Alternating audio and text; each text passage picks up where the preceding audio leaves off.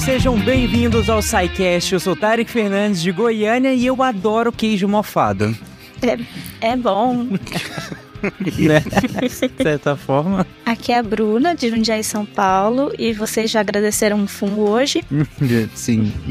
Yuri, em Uberlândia, e os fungos são como as pessoas. Alguns fazem bem, outros podem até te matar. Sim. Aqui é a Mirelle, de Calcaia, no Ceará, e o fungo que vive em mim saiu do fungo que vive em você. Ah, olá, aqui é a Nanaka. E vocês sabem por que, que os cogumelos só se reproduzem no ano novo? Meu Deus, por que, Nanaka? É porque quando eles estouram o champignon. Não. Quem diz que o guacho faz falta? Tô tentando aqui, tentando ver melhor. Wala Wala, que é o Pena de São Paulo. Já tentei plantar cogumelos e falhei. Também, também. Mais também falhou? Na... Inclusive, falhei todas as vezes. É, e pior que parece tão fácil no Globo Rural. É. Eu lembro de matéria do tipo, cultive fungos em casa, aí vinham, tipo, numa caixinha, assim, já prontinha, e aí você só colocar. Não, essa aí é outra, aí é outra coisa. Né? Quando ele já vem pronto na caixa, é só botar água que ele vai frutificar. Ah, então O aquele lá negócio é funciona, fazer- então. É, aquele funciona, né? O negócio é fazer sustentável, um ciclo Ah, completo. Mas isso fica... Ah, então eu vou comprar aqueles lá, porque eu achei, velho, vou comprar esse negócio, vai acontecer igual os cactos aqui de casa, tudo morre, aí não vai dar certo. Você está ouvindo o porque a ciência tem que ser divertida.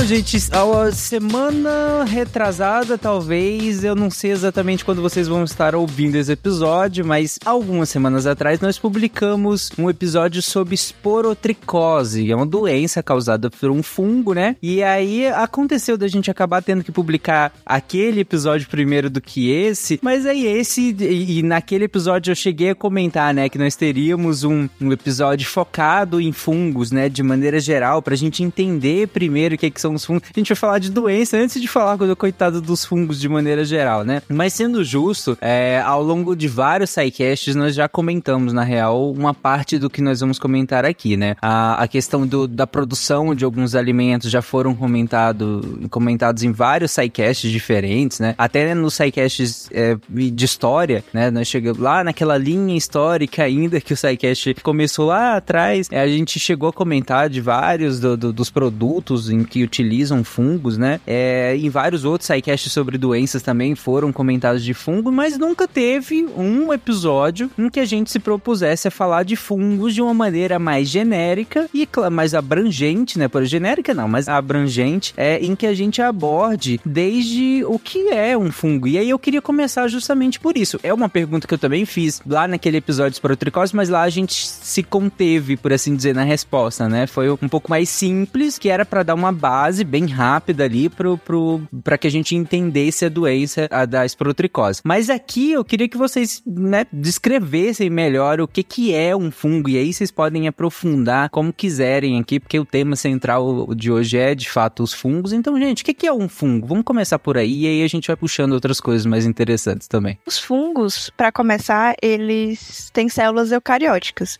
Então, diferente das bactérias, que são aqueles organismos que a gente até falou no cast de esporotricose, que a gente já deve ter feito, falado em vários outros sidecasts, eu não participei, mas eu ouvi, é, são organismos que eles são mais simples, entre aspas. Eles não têm hum, organelas e eles não vão ter um núcleo organizado. Uhum. Já os fungos, é, eles são mais parecidos com a gente nesse quesito, porque eles têm as organelas, eles vão ter um núcleo. Só que, diferente das células humanas, eles têm uma parede celular, que faz com que eles pareçam mais, por exemplo, com as células de uma planta. E durante muito tempo, inclusive, os fungos eles foram classificados dentro do reino das plantas. Antes mesmo a gente ter esse conhecimento básico de biologia celular, porque os fungos, eles também são seres animados.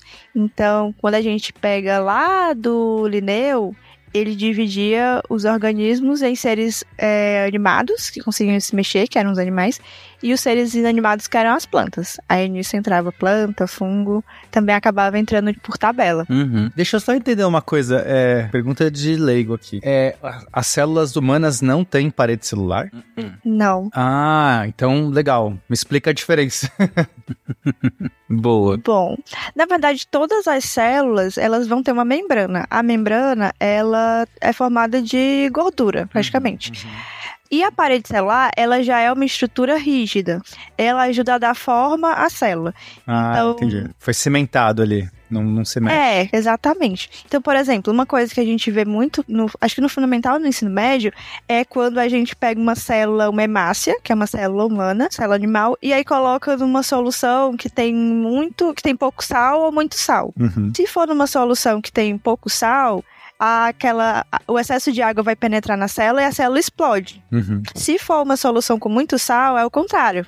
A água vai sair da célula e ela vai ficar murcha. Uhum. Isso acontece porque a célula não tem a parede celular para dar aquela estrutura fixa nela. Ela, é claro, tem outras estruturas, o citoesqueleto e tal, mas a parede ela deixa aquela formato da célula mais rígido, ele protege ela contra essas mudanças que, por exemplo, a presença ou a ausência de sal causam. Mas É, ela também dificulta a troca de, de substâncias também. Não é tão permeável quanto uma membrana. Ah, então, o sal, não é que a água, porque eu, eu- eu pensei que a água sairia e aí não murcharia por conta da parede, mas é que a água já também nem consegue sair, é isso? Ou é, sai um pouco? Ela sai, ela continua saindo. Tá, mas tem uma resistência. Isso, porque a forma se mantém. É, ela Uhum. mantém fo- o formato dela. Uhum. Hum. Perfeito. E, e aí faz sentido que, pensado os fungos inicialmente como pertencentes ao mesmo grupo das plantas, porque se você olha um fungo macroscópico, né, um cogumelo, por exemplo, ah, eu acho muito mais fácil a gente pensar naquilo enquanto uma planta do que qualquer outra coisa, né? Parece uma plantinha, né? É, os cogumelos eles eram até considerados um tipo de planta que só faltavam alguns órgãos, assim.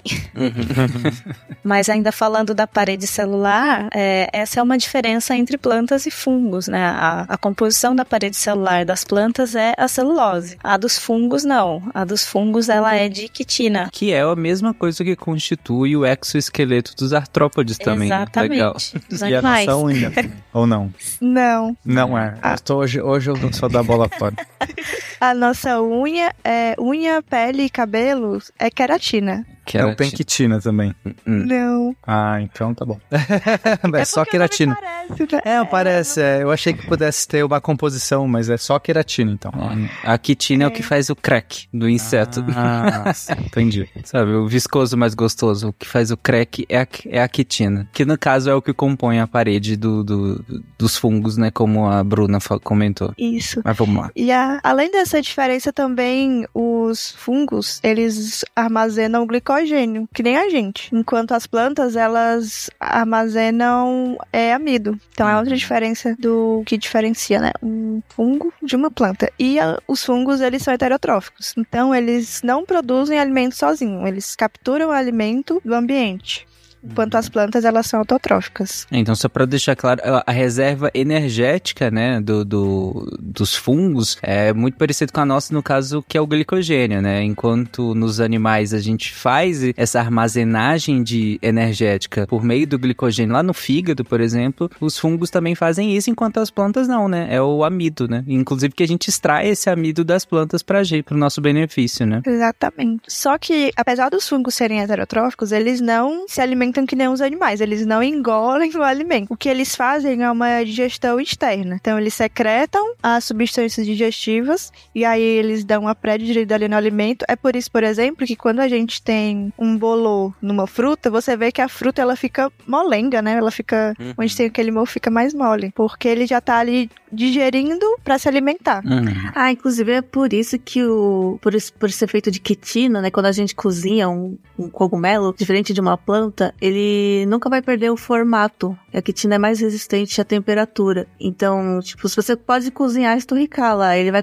não vai virar uma, uma pasta, igual se você fizer com uma planta, por exemplo, né? Ele vai continuar no formato. Uhum, verdade, verdade, né? A gente faz Nunca o estrogonofe lá e, Eu e, e o cogumelo não, des- não desfaz, né? Por mais que a gente ferva, ferva, né? Cozinha ali o estrogonofe, por exemplo, com, com champignon, ele não, não se desfaz, ele fica bonitinho ainda lá, né? Verdade. Mas das diferenças de fungo fungo e planta, essas são as principais. Ainda para a história da classificação dos seres vivos, é, o, na época do Linneu, os fungos eles eram classificados junto com as plantas. Só que hoje em dia, quando a gente olha a taxonomia, aquela árvore da vida, os fungos eles já são colocados. Isso é uma, inclusive uma coisa que eu mesmo tenho dúvida, porque eu já li que eles são mais próximos aos animais e eu já li que eles estão no meio, entre animais e plantas. A taxonomia é sempre uma confusão.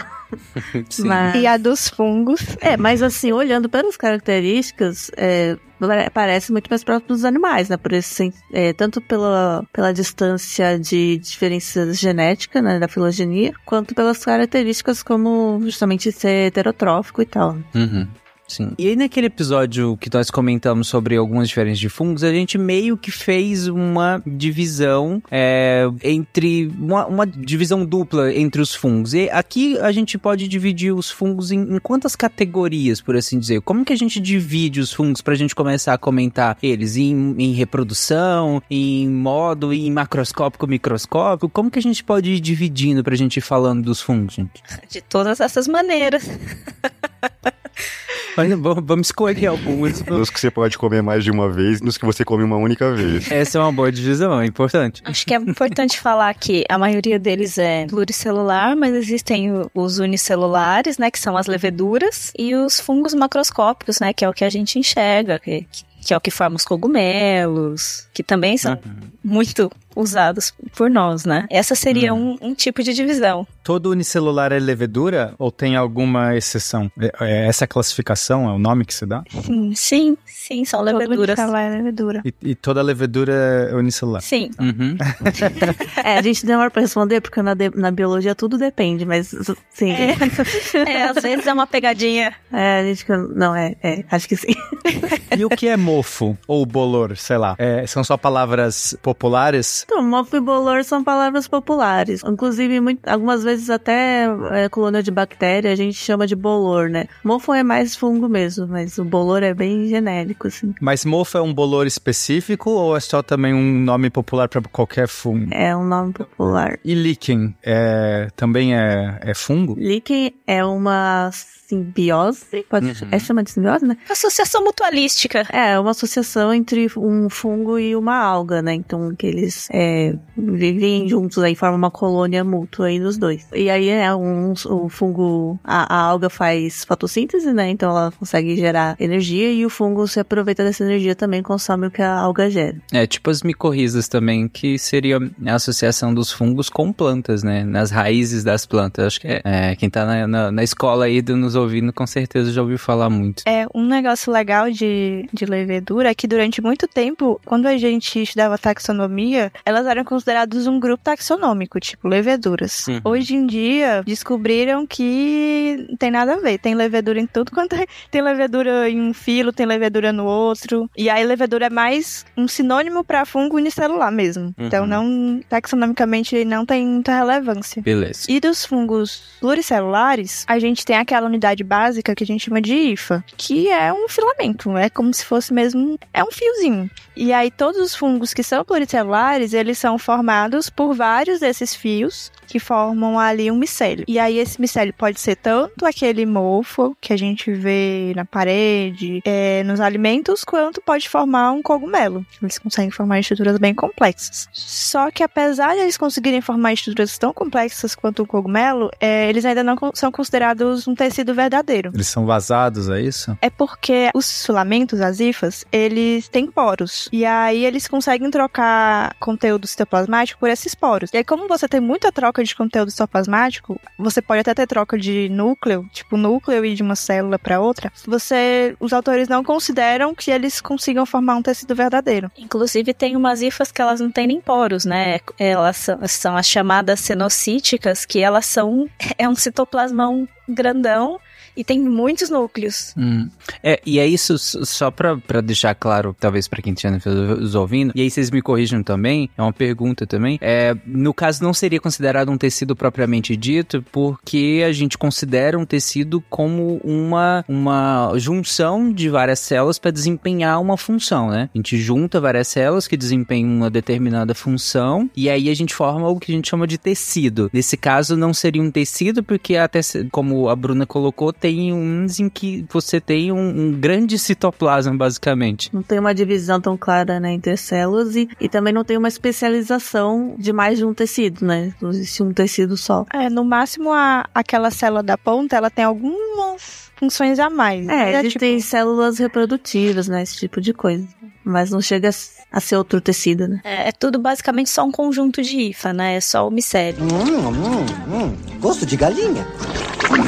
Viscoso, mas gostoso. Bom, então até agora, e aí vocês me corrigem, mas até agora o que, que a gente tem de divisão? A gente tem a divisão entre leveduras, que seriam esses fungos unicelulares, e, nós, e o outro grupo seria das, os filamentosos, que seriam pluricelulares, né? E aí quando a gente junta, dentro desse grupo dos pluricelulares de várias células, a gente junta vários, é, vários filamentos, né, hifas, a gente tem o micélio. E aí o micélio pode ser tanto o mofo, aquele mofo como a Mirelle colocou que a gente vê na parede, quanto pode eh, se organizar na forma de um cogumelo, né? Falei certo? Isso. Beleza, então até agora levedura e fungos filamentosos. E aí, o que mais que a gente tem pode dividir? Aí, pra deixar as coisas mais fáceis, que a gente tem muito isso com os fungos, a gente tem fungos que eles conseguem ser tanto leveduras quanto fungos filamentosos. Ah, pronto.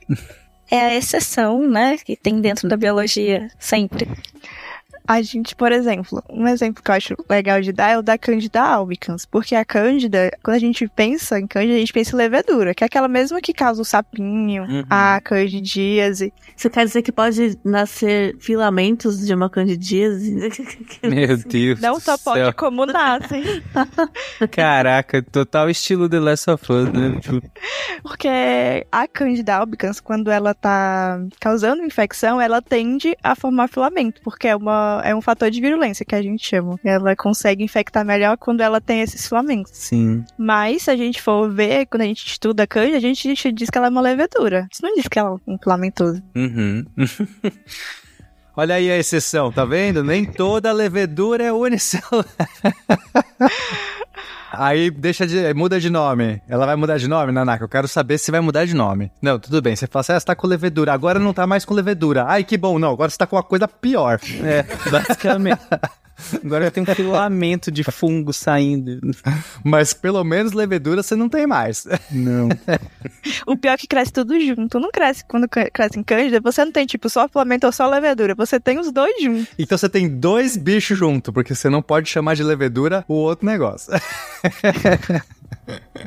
Aí no caso da Cândida, que ela consegue ter essas duas formas juntas, a gente chama de pleomorfismo. Que é só pra dizer, ah, ele tem essa capacidade de ser tanto levedura quanto filamentoso. Que é o caso da, da esporotricose também, né? Do esporotrix, né? Não exatamente, porque a esporotricose e os outros fungos que são chamados de termodimórficos, eles têm uma característica que eles só vão mudar levedura para filamentoso, Uhum. de filamentoso para levedura, a partir da temperatura. Uhum. Então, você não encontra, tipo, leveduras e filamento. A não ser que você esteja, tipo, numa temperatura intermediária, ele não tenha feito a transição totalmente. Você vai ter que, em dada temperatura, que geralmente é a temperatura ambiente de 25 graus, ele vai ser filamentoso. E quando ele tá causando a infecção a 37 graus, ele vai ser levedura. Hum, entendi. Legal. É, então, o que faz ele ser. Aqui me corrija, mas o que faz ele ser pleomórfico é a temperatura, por isso chamo ele de termodimórfico. Eu acho que eu entendi a parada. É assim, ó. É tipo uma nave mãe alienígena. E a Putz. nave mãe é feita por todas as naves alienígenas. E elas andam juntas, você fala, é uma nave. Aí quando chega no planeta, ela se separa e vira um monte de, de navezinhas e infecta o planeta inteiro. É isso? É tipo isso. Só que o, o pleomorfismo, geralmente a gente fala quando não tem esse, esse clique da temperatura. Esse gatilho. aham. Esse, esse gatilho da temperatura. Então, é meio, meio, meio que uma palavra pra dizer que ele consegue ter as duas formas. Mas geralmente a gente usa ele se referir só a esses fungos, tipo a cândida, que podem ter as duas formas, mas independente da temperatura. Entendi. O gatilho da cândida, por exemplo, é mais quando ela tá causando uma infecção ou algo desse tipo. Uhum. Do Sporotrix e outros fungos que são termodimórficos é a temperatura. Então, por exemplo, eu consigo simular isso em um laboratório. Se eu cultivar ele a 25 graus no laboratório, ele vai crescer filamentoso. Mas se eu colocar ele no meio que tenha um meio mais enriquecido, geralmente a gente usa BHI ou H-sangue, aí ele reverte pra levedura. Uhum. Tá. E qual que é a vantagem vantagem do fungo ou a desvantagem do fungo ter essa característica de, de ter essas duas formas, por assim dizer? Ou não tem? Tem. No caso dos termodimórficos, eles fazem isso para escapar do sistema imunológico. Por exemplo, Uhum. uma, leve... uma IFA, ela é grande, ela é mistura grande. Então fica mais fácil do sistema imune identificar ela e combater aquele organismo. Uma levedura, ela é menor. Então, já com... só com isso ele já consegue escapar mais do sistema imune. E também a levedura, ela tende a ser arredondada. Então, com isso, a- o meta... metabolicamente é mais vantajoso para ele quando ele tá numa situação é, de estresse, que é quando ele tá causando uma infecção. Porque, querendo ou não, ele vai estar ali lutando contra o sistema imune a todo momento. Uhum, sim. Apesar de que no caso da Cândida é o contrário. Ela resolve que pra ela ter filamentos é mais vantajoso. Então, no fim, vai da evolução do organismo do que ele resolve, entendeu? Entendi. Biologia. Biologia. é isso aí, gente. Aí aqui no Brasil, por exemplo, eu acho muito engraçado quando a gente fala que o Brasil é um país abençoado por Deus, que a gente não tem terremoto, não tem vulcão, não tem furacão. Hum. Mas quando a gente estuda, por exemplo, doenças causadas por fungos, aqui no Brasil a gente tem, ou a gente tem uma espécie que só tem aqui, que causa uma forma mais grave, ou a gente tem uma, um genótipo, que é o único do Brasil e que é mais grave. O ou Brasil é a Austrália dos fungos. Não. Exatamente. Porque é, os termodimórficos, eles são fungos que causam doenças muito graves. Então, aqui no Brasil, a gente tem todas as, espé- as principais espécies de termodimórfico, com exceção de uma, que é Blastomyces dermatitis, que só tem mais para os Estados Unidos. Mas aqui a gente tem esporotricose, causada por esporotrix, que é um termodimórfico, que é dessas, a mais leve, digamos assim. É, tem Nossa. paracoccidioidomicose, que também é um termodimórfico e que causa infecções pulmonares muito, muito severas. É, tem histoplasmose, que é uma das doenças fúngicas principais causas de morte em pacientes em AIDS. Para vocês terem uma ideia, aqui no Ceará a gente tem muito histoplasmose. E tem uma professora que estudou histoplasmose no doutorado dela, lá no, na UFC. E dos pacientes que ela acompanhou com histoplasmose, ela teve um índice de mortalidade de 100%. Todos os pacientes que ela acompanhou, eles vieram a óbito durante o estudo, de tão grave que é essa doença. Então, The Last of Us deveria ter acontecido no Brasil. É isso. Eu acho que Tá, sim. tá errado, a série É, tipo completamente isso, né? errado. Caraca. Mas assim, é, como doenças por fungo não são, geralmente elas estão envolvidas com você mexer no ambiente, mexer no solo, por exemplo. Aqui no Ceará, no Nordeste, a gente tem a coccidioidomicose, que é também chamada de doença de tatu. Se você estiver andando na caatinga, é muito dificilmente você vai pegar ela. Ela está associada com pessoas que vão fazer essa atividade muito inteligente, que é caçar tatu.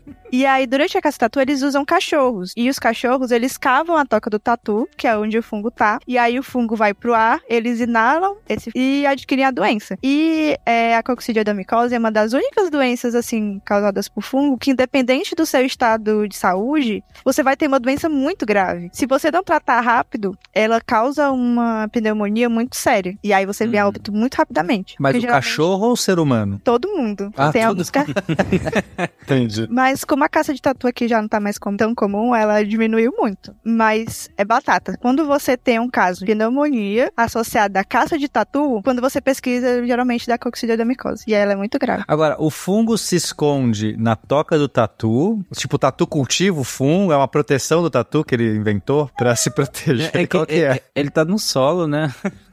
Não, é porque é curioso que só dá perto do tatu, é isso? Tem alguma coisa a ver ou não? Tá em todo lugar e é só quando cava pra achar o tatu. Não se sabe. Ele cresce na toca do tatu, mas não se sabe se ele tá, tipo, associado a... Tem algumas hipóteses de que ele cresce em carniça, e aí, não, ah, não sei. Tem algumas hipóteses, mas não se sabe muito bem o porquê, mas sabe-se que ele, tá, ele cresce na toca do tatu. E não é só ele, tem vários fungos que eles são associados à toca do tatu. O tatu não fica doente, ele não adquire o fungo, mas ele cresce lá. Deve ser Ah, mas deve ficar doidão nesse tatu. Pelo menos algum efeito vai dar nesse tatu. né? É, Só porque a gente citou, só, só pra gente não passar sem comentar, eh, Mirelle, se você quiser comentar só o que, que é a histoplasmose, né? Que você comentou que tem uma incidência grande aí, né? E uma mortalidade de 100%, basicamente, pelo menos que a sua professora eh, relatou. Do que, que é a histoplasmose, né? É que eu acho que quem já ouviu falar já deve ter ouvido falar relacionado a fezes de morcegos, né? Ou aves. Isso. O histoplasma, ele é um fungo que ele cresce em solos com muito nitrogênio. Então, ele gosta de solos que tenham guano, que é fezes de morcego e fezes de ave. Por isso que ele está muito associado, por exemplo, a cavernas. E tem tanta caverna assim aí. Não, a, a, gente tem a caverna aqui de Ubajara, que é comum você ter casos de esporotricose associados às cavernas de Ubajara. Histoplasmose, né, no caso. Isso, é histoplasmose, é confundindo os, os nomes dos fungos.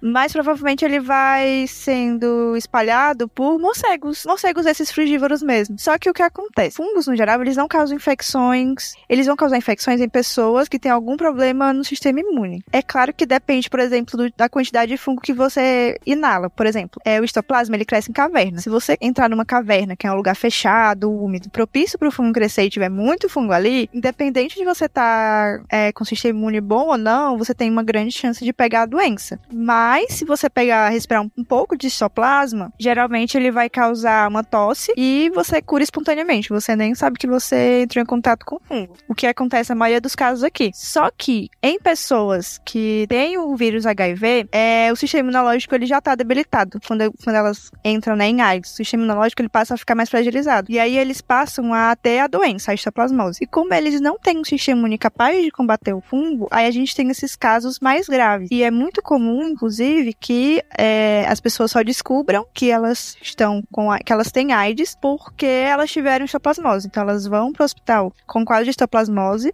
bem grave e aí lá, depois de testes, é que descobrem que eles têm o vírus HIV, que é uma doença muito associada a esse tipo de caso, quando você tem esses casos mais mais graves.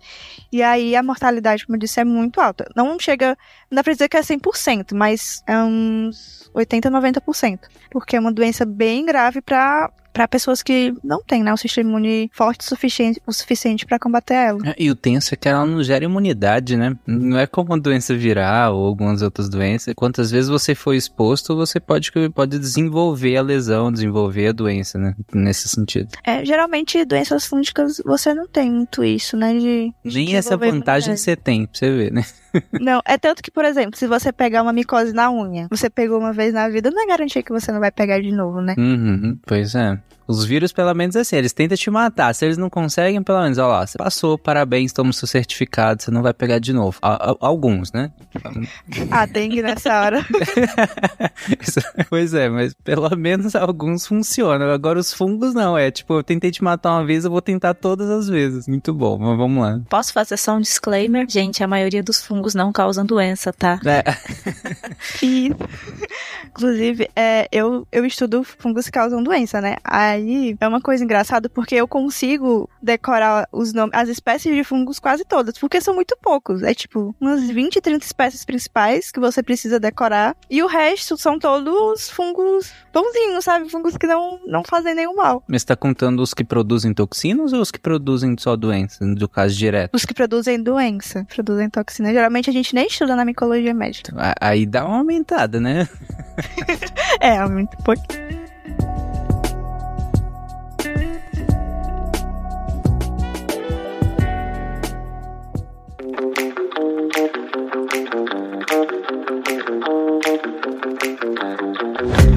Bom, eu, eu vi que vocês dividiram, para que a gente ficasse mais didático aqui o, o, episódio, eu vi que vocês deram uma dividida tal qual o Globo Repórter, né? No, do, do que são feitos, onde vivem, do que se alimentam, como se reproduzem. Então, nessa estrutura, vamos começar então, do, como assim, do que que eles são feitos? O, a gente já até comentou um pouco mais ou menos disso, né? Do, do que que os fungos em si são feitos. Né? É, a gente falou das, das células, né? Dos tipos de parede celular, que eles formam as hifas, né? Quer dizer, existem fungos que formam hifas, né? É bastante interessante essa estrutura de hifas, como a gente já falou que elas têm é, vários septos, né? Que podem se comunicar e até os núcleos passar de um lado para o outro. E, mas eles têm uma capacidade muito grande de, de, de, de fazer essas IFAs, né? De crescer essas IFAs. Quando eles têm, claro, né? Recursos, alimento, a IFA pode crescer até um quilômetro em 24 horas. Caraca! Nossa então, senhora! Imagina, um crescer. Não, tem que ter muito recurso, né? Pensa nisso quando você vai cortar só a pontinha mofada da comida, tá? Exatamente. Não, você tá cortando aquela pontinha que tá mais verdinha, assim, pra baixo, você não faz ideia do que, que tem, né? Principalmente essas que não tenha, que não são septadas, que tem vários núcleos, elas crescem mais rápido. É, e aí você tem, acaba tendo uma espécie de corrente, né, de troca, assim, de, de substâncias, né, a hifa vai levando de um lado pro outro do, do micélio, né, que é essa, esse conjunto, essa estrutura toda do fungo. A série, e aí me corrija, mas na, na The Last of Us, a série, né, eles brincaram um pouco com isso, né, de, de ter essa comunicação é, interligada entre as, as estruturas fúngicas, né, o tempo todo, assim, e rápida, né. É, eu acho que nesse caso foi um pouco mais, assim, a ideia deles era essa, mas eu acho que isso, na realidade, é mais é, parecido com as micorrizas, né, que realmente formam uma, uma rede bem grande junto com as árvores, assim, com as, com as raízes das plantas e tal, né, e realmente existe uma comunicação química muito forte, né, que é bastante estudada aí. Mas, ô, Tarek, eles fizeram isso no começo da série e depois esqueceram que essa habilidade existia, né? É, aí. De repente não tem mais comunicação nenhuma, acabou. É, é, aí, aí tem um probleminha de roteiro, né? O roteiro deu uma almofadinha ali. E os fungos também têm, é, os multicelulares, né, eles têm algumas estruturas especializadas na reprodução, né, ou seja, na, na produção de esporos, que é justamente para eles conseguirem, né, se multiplicar. Aí, quando os fungos formam é, estruturas multicelulares específicas para essa produção de esporos, é geralmente o que acaba sendo os cogumelos, né, então os, o cogumelo é uma frutificação do fungo. É uma estrutura reprodutiva. É que, e aí eu imagino que é o que, se a ideia é ser uma estrutura reprodutiva, é algo que se desloca, né? E aí acontece o problema da histoplasmose que a gente tava comentando agora, né? É, os esporos, assim, né? Quanto mais longe, mais multiplicar mais eles forem, né, melhor pra, pra, pra produção do, do organismo. Então, Uhum. sim. Aí, aí tem mecanismos muito interessantes de- dessa. Parecido com algumas plantas também, né? Que tem estruturas que, se existe uma perturbação mecânica ali, ele explode, né? Faz um super, assim, faz até barulho, uma nuvem de esporos. É, eu já vi alguns vídeos, acho que tem uns documentários Netflix, né, que tem, eh, às vezes, algumas dessas explosões, assim, aí solta um, um- tipo um pozinho, assim, é um monte de dessas estruturas, né? Bem legal. É uma, é uma boa estratégia, inclusive, né? Mas, gente, pensando no- hum, o- na distribuição dos fungos, eu acho que todo mundo que estiver nos ouvindo, mesmo que não saiba nada, assim, quase de fungo, se, se eu perguntar assim, onde você acha que tem fungo? A pessoa vai falar, bom, o ambiente tem que estar úmido, tá quente, talvez um queima... Não tão uma- quente. é, não tão quente, mas pelo menos tem que estar quentinho e úmido. E, e aí, como que funciona a distribuição dos fungos no mundo e no, no ambiente? Na verdade, quentinho não. É justamente não. Assim, fungo não sobrevive muito bem no calor. É, até o- foi até comentado na série né, do Last of Us que, tipo, a temperatura do corpo humano já seria muito alta para a maioria dos fungos. E tem fungos que a gente encontra, inclusive, na Antártida, assim, na, na, na, na camada de gelo e tal. Tipo, viável, tipo, Sim. cre- crescendo. É, mesmo? unicelulares.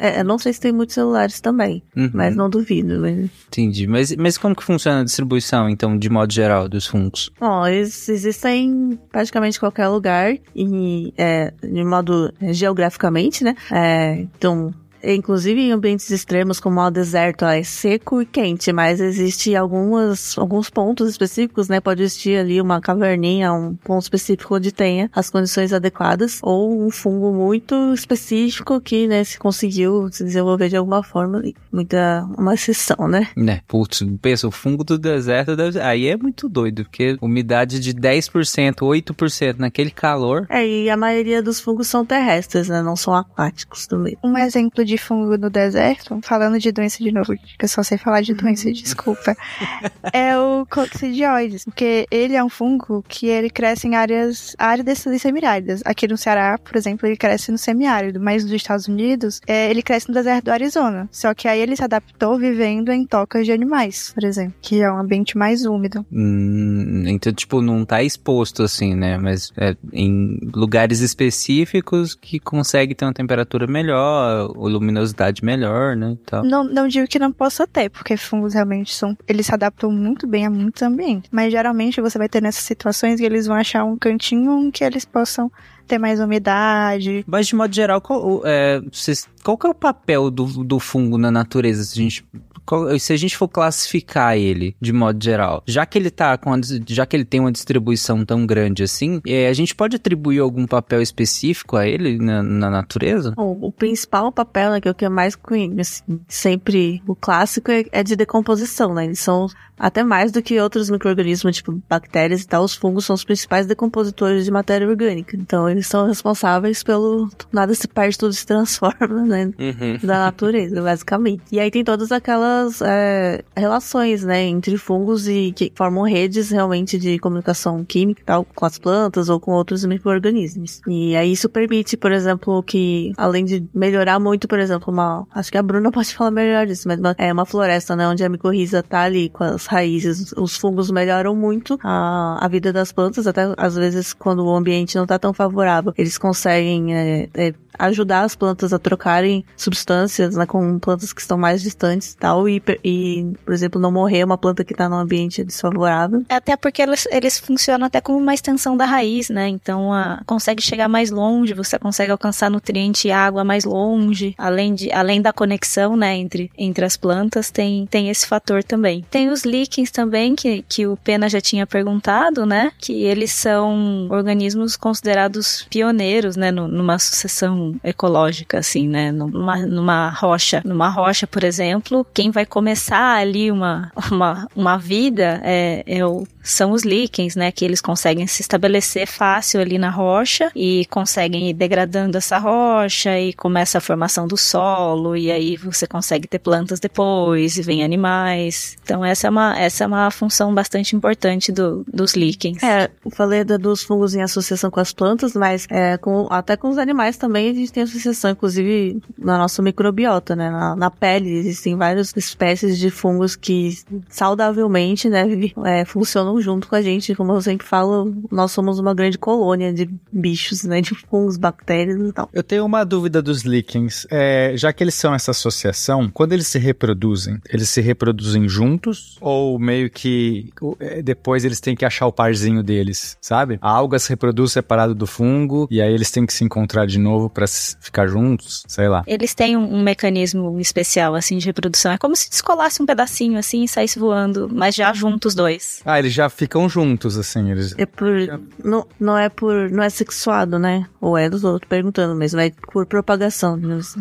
Então eles são praticamente um, um único sistema, um único indivíduo, sei lá. Eles não vivem separados nunca. Assim, os organismos que assim, já, já são líquen hoje, né? Eles evoluíram juntos pra estar dessa forma. Então, eles já não conseguem, é, a maioria, né? Já não consegue existir separado, realmente. Então, é tipo as nossas mitocôndrias, assim. É, não tanto, é um pouco menos, é uma dependência um pouco menor, mas sim. É, é, no caso do- das plantas, é, e aí a Bruna pode complementar, mas é, depende muito, né? Porque, tipo, eles vão fixar nutrientes no solo, né? Vão ajudar na- na- na- nessa... E como a, Bruna colocou, eles- é a primeira coisa que vai surgir de, de uma sucessão ecológica, né? É como se... É ele que vai pavimentar o terreno. E aqui o, o uso da metáfora de pavimentar é, é até contraproducente, mas eles vão pavimentar o terreno de para começar uma nova estrutura, né, de de vida naquele lugar ali. É, é, é bem interessante pensar nos, fun nos fungos como essa coisa primordial, por assim dizer. Existem até fungos, você falou da mitocôndria, né? Existem fungos chamados de endofíticos, que eles vivem dentro das células, principalmente de plantas, né? Algo então, que não é, é, é muitas vezes é um patógeno, né? Assim, acaba sendo prejudicial para o organismo. Às vezes não, ele só vive lá, então, mas é não é igual a mitocôndria que tipo já está incorporado e faz parte daquela espécie, nada, ele só tá ali vivendo dentro da célula, e é um lugar onde ele arranjou para viver. Né? É, os próprios fungos micorrízicos, é, existe, existe mais de um tipo, né, mas é, eles ficam dentro, eles começam dentro da raiz, alguns deles crescem um pouquinho dentro da própria célula da planta, tem uns que formam umas estruturas dentro da, da célula que são os arbúsculos, né, que são os, os chamados fungos micorrízicos arbusculares, que são bastante populares assim, e de dentro da, da planta é que saem as hifas e que eles se espalham e formam a, a rede é, pela, pela floresta toda, assim. Uhum. E essa e essa troca, né, que, que tem sido bastante comentada ultimamente, ela é muito útil não só pela troca de, de nutrientes em, entre plantas, né, é, plantas que estão morrendo, os nutrientes delas já vão direto para para as outras plantas, mas também, por exemplo, uma planta que, num pedaço do, de um bosque, uma planta começou a sofrer ataque de algum inseto. Ela libera um sinal químico que vai pelo, pelos fungos, né, pela rede de micorrizas, e outras plantas recebem esse sinal e elas conseguem ativar seu mecanismo de proteção. Então elas já não são tão atacadas pelos insetos. Que legal, né, gente? Caraca. Pois é. Outra, algumas plantas usam isso também pro, entre aspas, mal, assim, né? Plantas que liberam substâncias que, de competição com outras plantas e, Uhum. e eliminam a concorrência ao redor usando a rede de micorrizas também. Isso também pode acontecer. Ah, é tipo a internet, né, gente? Tem coisa boa e tem coisa. É exatamente essa conexão, né?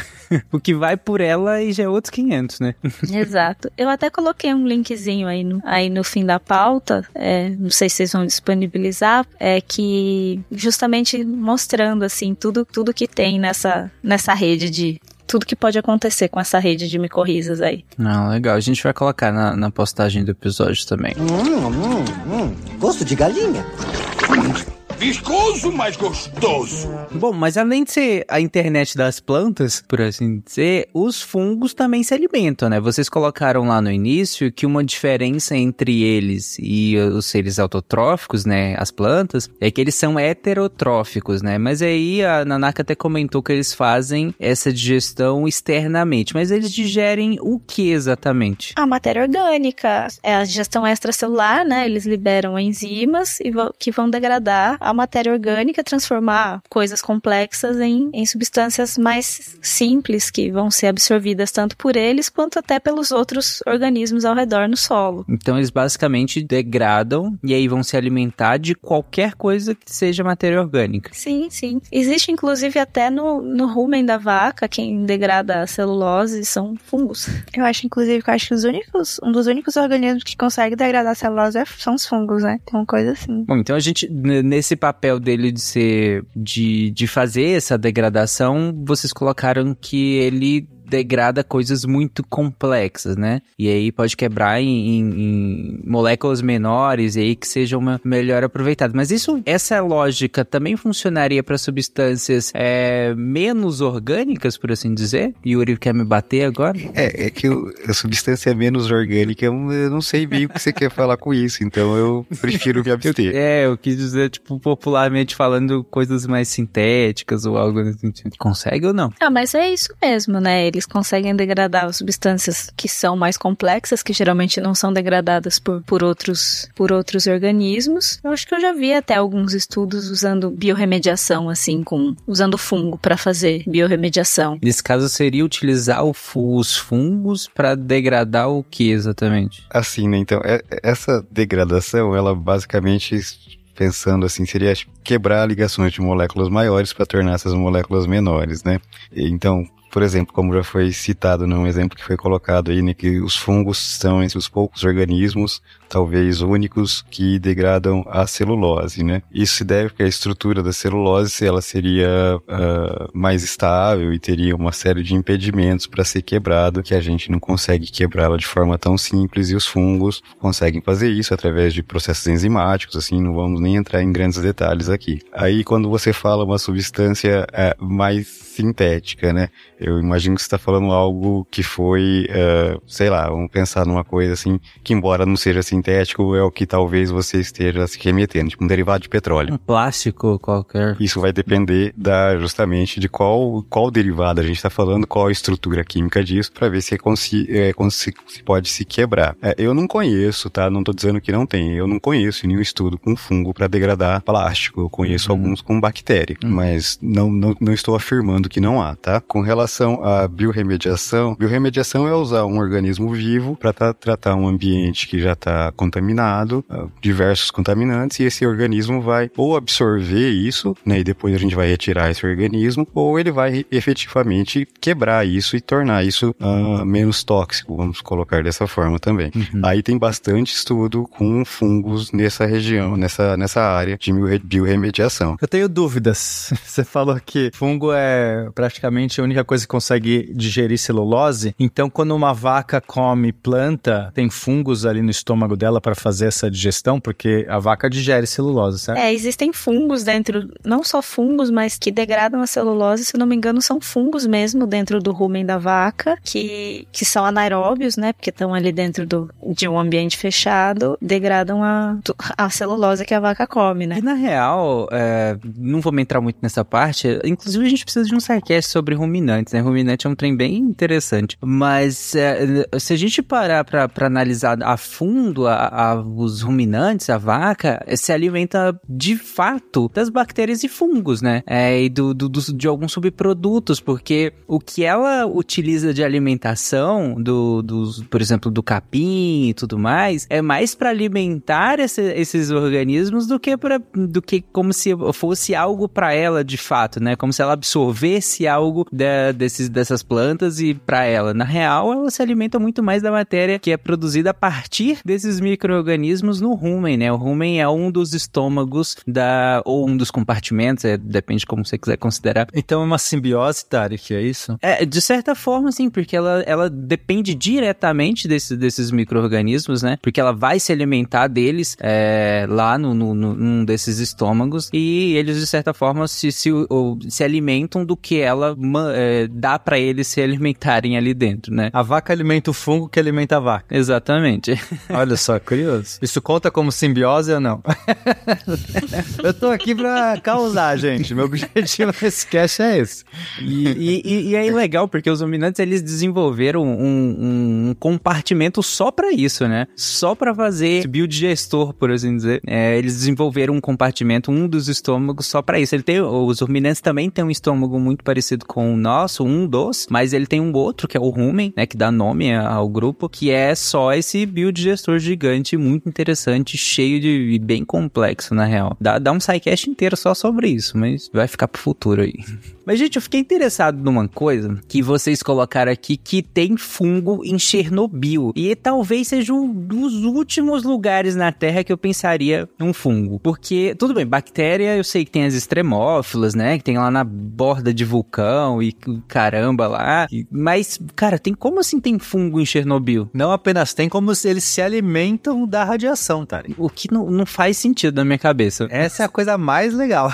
Bom, é uma fonte de energia. E aí na, a, a natureza tenta, né, otimizar os processos. E ali tá, tem uma fonte de energia sobrando, que é o decaimento ali de, de material radioativo. Por que não inventar um organismo, não é mesmo? Que Caraca, se aquilo. É muito legal. Meu Deus, se, se for pra sair um fungo da Last of Us, vai sair de lá, sabe?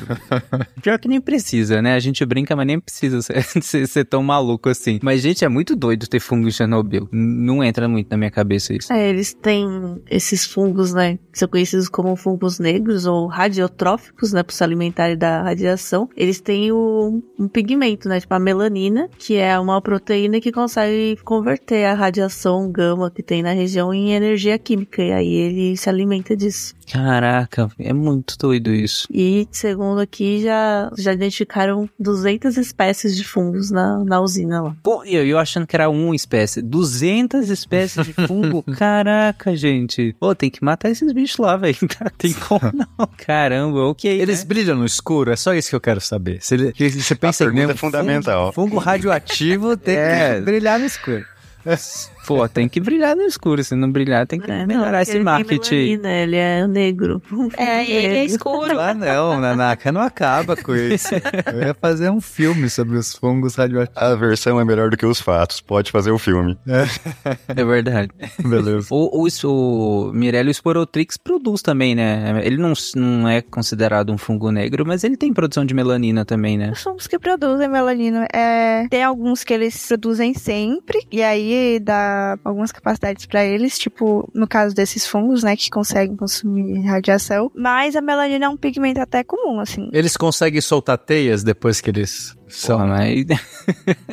Não, eles já soltam as hifas, né? O normal. É verdade. né? E eles não foram picados por uma aranha radioativa. É, então, é que eu tava pensando na aranha radioativa. Que dá habilidades incríveis pro Homem-Aranha? Não sei. Cadê o herói pi- picado por um fungo? Mas raios gama, então é o Hulk. É, o Hulk. É, bom, a aranha também é radioativa, não sei que raio que ela solta. Mas enfim, pode ser outra deixar eles grandes. Ah, bom, acho que aí sim, né? Só que eles tinham que ficar verdes. É, eu sou daltônico, isso aí é... É, tudo bem. Tchau pra mim. Tanto faz. Esses fungos de parede, que eles são mais pretinhos, também é melanina. Só que eles não produzem sempre. Eles geralmente fungo ambiental, é...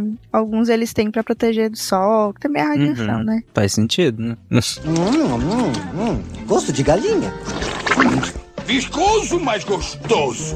Bom, e aí você, a gente já até comentou um pouco sobre esporos e tudo mais, então pra- pra fechar essa parte, como que os fungos se reproduzem? Né? Todos da mesma maneira ou, ou não? Antes fosse, era mais fácil de explicar. É. A reprodução ela pode ser assexuada ou sexuada. Uhum. É, os unicelulares, por exemplo, ela- eles podem se reproduzir por brotamento. É simplesmente nasce um brotinho do lado da, da, da célula. Uhum. Ela pode ter vários brotos e eles podem ficar grudadinhos nela. E esse broto pode ter outro broto, outro broto, outro broto, virar uma cadeia de brotinhos até se soltar e cada uma virar uma célula sozinha. Ok. Mas eles são clones da célula original, é isso? Sim. Existe também uma, repro- uma reprodução assexuada feita por esporos, aí são, são esporos que eles são, essas células elas são formadas simplesmente por uma, uma divisão assim mesmo, binária, e todas as células também são iguais, né, e, e o, o, o, o esporo vai, vai germinar e vai originar um outro fungo. Mas só, só para falar desse de esporos é, assexuado, a vantagem pro anterior é porque ele consegue germinar longe da célula original, mas continua sendo um clone, é isso? Sim, e é, e é, e é dos fungos é, pluricelulares. Ah, tá, multicelular, certo. É. É, para construir uma estrutura para fazer esporos. Pra poder liberar esporo, exatamente. É, precisa ter alguma coisa maior. Mas, no- mas a vantagem é porque você chega longe, certo? Mas continua sendo clones. Sim, sim, sim. Aí existe a reprodução sexuada. A reprodução sexuada, ela varia um pouquinho de fungo para fungo, assim, de, de tipo de fungo para tipo de fungo, que produz cogumelo, mas em geral é um ciclo. É, esse ciclo ele começa com duas hifas que elas elas vão se fundir. É, essa fusão ela se chama é, plasmogamia e vai o citoplasma da célula ela vai se fundir, vai formar um micélio chamado de dicariótico. Ele vai ter dois núcleos separados. Os núcleos eles não vão se fundir. É, aí essa célula, ela dicariótica, vai chegar um momento em que ela vai fazer essa fusão, que é chamada de cariogamia, e aí sim vai formar uma célula diploide, que é chamada né, a célula zigótica. Essa célula ela vai sofrer a meiose reposer e vai se transformar nos esporos sexuais. Esses esporos sexuais, eles vão achar algum substrato aí, algum lugar que seja propício para eles germinarem, vão desenvolver as hifas e começa tudo de novo. As hifas crescem e se encontram, se fundem e formam a, de novo a plasmogamia, que, né, que é juntar os citoplasmas, que depois vai juntar os núcleos e vai formar mais esporos e assim vai. Uma IFA nova junta com uma IFA antiga ou não? Eles não se combinam? Existem, pode-se dizer que tem dois tipos de IFAs, assim, que elas são é, compatíveis, tem afinidade sexual, assim, mas é que não, não tem sexo, né? Não, não existe o fungo macho e o fungo fêmea. Tem gente, tem até livros que colocam como positivo e negativo e tal, mas não necessariamente uma velha e uma nova. Mas elas precisam se juntar e aí há essa troca de material, né? Isso, E- isso, E que é o isso. que caracteriza a reprodução sexuada, né? E aí você Exato. passa por todo esse processo e nós temos um novo funguinho, né? Mas aí depois elas se separam de novo, elas só se juntam para reprodução ou elas acabam formando uma estrutura. Quando elas se juntam é quando elas formam, por exemplo, o cogumelo, no caso dos basidiomicetes, por exemplo, que, que são os cogumelos. Hum, entendi. O cogumelo, ele é, ele é formado por essas hifas que têm dois núcleos. Ah, tá. Mas então, depois que criou os esporos, o cogumelo continua. Continua. Então, é, conti- pode continuar produzindo esporos. Em Sim, princípio, ele sim. vai continuar lá até. Ele, ele morre em algum momento sozinho, se deixar ou não? Digo, morrer, né? Quer dizer. A gente pega e come. Geralmente. Então, se ninguém comer o cogumelo. É, é uma. É um ciclo de reprodução, né? Então, depois que ele liberar os esporos, às vezes ele produz mais algumas vezes, mas aí termina o ciclo, né? Às vezes tá com mudança do clima, mudança da temperatura e tal. Ele acaba se destacando mesmo, né? Murchando e tal, e, e aí se degrada, né? E tem até tem cogumelos de muitos formatos, né? Muitos, muito interessantes. E alguns ainda é estudado porque se tem alguma função naquele formato. Eu já falei, né, dos que é, explodem, né, e liberam os esporos. Inclusive, é, algumas espécies que fazem isso são considerados alguns dos movimentos mais rápidos entre seres vivos. Tá ali emparelhando com aquele camarão do mar lá, e tipo, é um movimento muito rápido. Camarão da terra não tem, né? Mas você sabe aquele camarão que tem um soquinho, não sei, não sei nem se é um camarão, mas sabe o que, que eu tô falando. Camarão pistola, eu acho. Isso. E tem espécies também que formam que o cogumelo tem um formato específico para criar correntes de ar que vão levar os esporos para cima conforme eles vão sendo soltos. Ah, É, le- legal. Caraca. Mas peraí, ele, o que, que ele faz? Ele vibra? Não, é só o formato, assim. É igual aquelas casas uns marroquinas lá que tem, tem um formato de túneis, assim, de, né, de Aham. aberturas que formam uma corrente de ar. Entendi. De baixo pra cima, por exemplo. Caraca, que legal. É, aquele formato clássico do, do- de, de cogumelo, né? Que tem aquele tipo guarda-chuvinha, né? Aquela parte de baixo dele internamente é que produz os esporos, né? É, ela é, ela é cheia de. Se você olhar por baixo, tem um monte de esquinho, assim, né? São Uhum. as lamelas, assim. Sim, sim. Ali E é por que, cheio que ele tem esse formato? Tem alguma vantagem? Porque em cima, aí, os esporos estão embaixo. Aí em cima o que? Uma proteção para guardar esses esporos e. Qual, tem alguma explicação melhor? assim? Eu não sei, acho que é mais pra talvez a, a proteção e a liberação. É o formato pra liberação dos esporos mesmo. Por exemplo, por que, que ele não fica para cima, assim? Sabe? Por que, que ele- o guarda-chuva não é ao contrário? Não seria talvez mais fácil para corrente de ar bater e levar? Nem todos os fungos formam esses cogumelos. Existem algumas outras estruturas também que são formadas. Tem os ascomicetos que formam.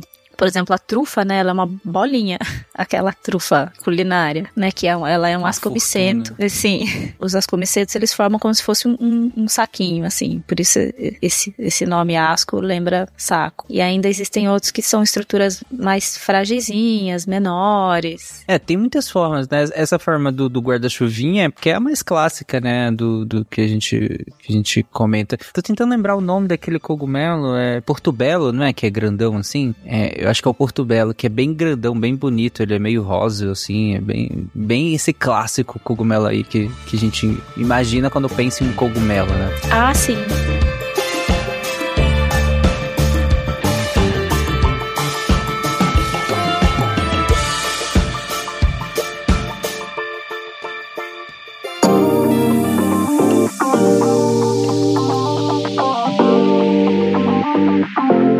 Ago, I interviewed the actor of Big Man's World. Holy moly! yeah, he I I think he lives in in Los Angeles. Um, I'm pretty sure of it. But because of English and because of the language, I could talk with him, and he was a hero for me because oh my god, it's Big Man. No, I, I remember I remember Beekman's uh, world now. Yeah, and I was Yeah. so excited, like, oh my god, Bigman! Uh, Paul, his name is Paul Zalone, and I was, oh Paul, I'm a huge fan. I'm so happy to to know you. Olá, pessoas, e sejam bem-vindos a mais um Momento Cambly. Eu sou a Jujuba e essa semana eu vim compartilhar com vocês mais uma vez essa história de vitória.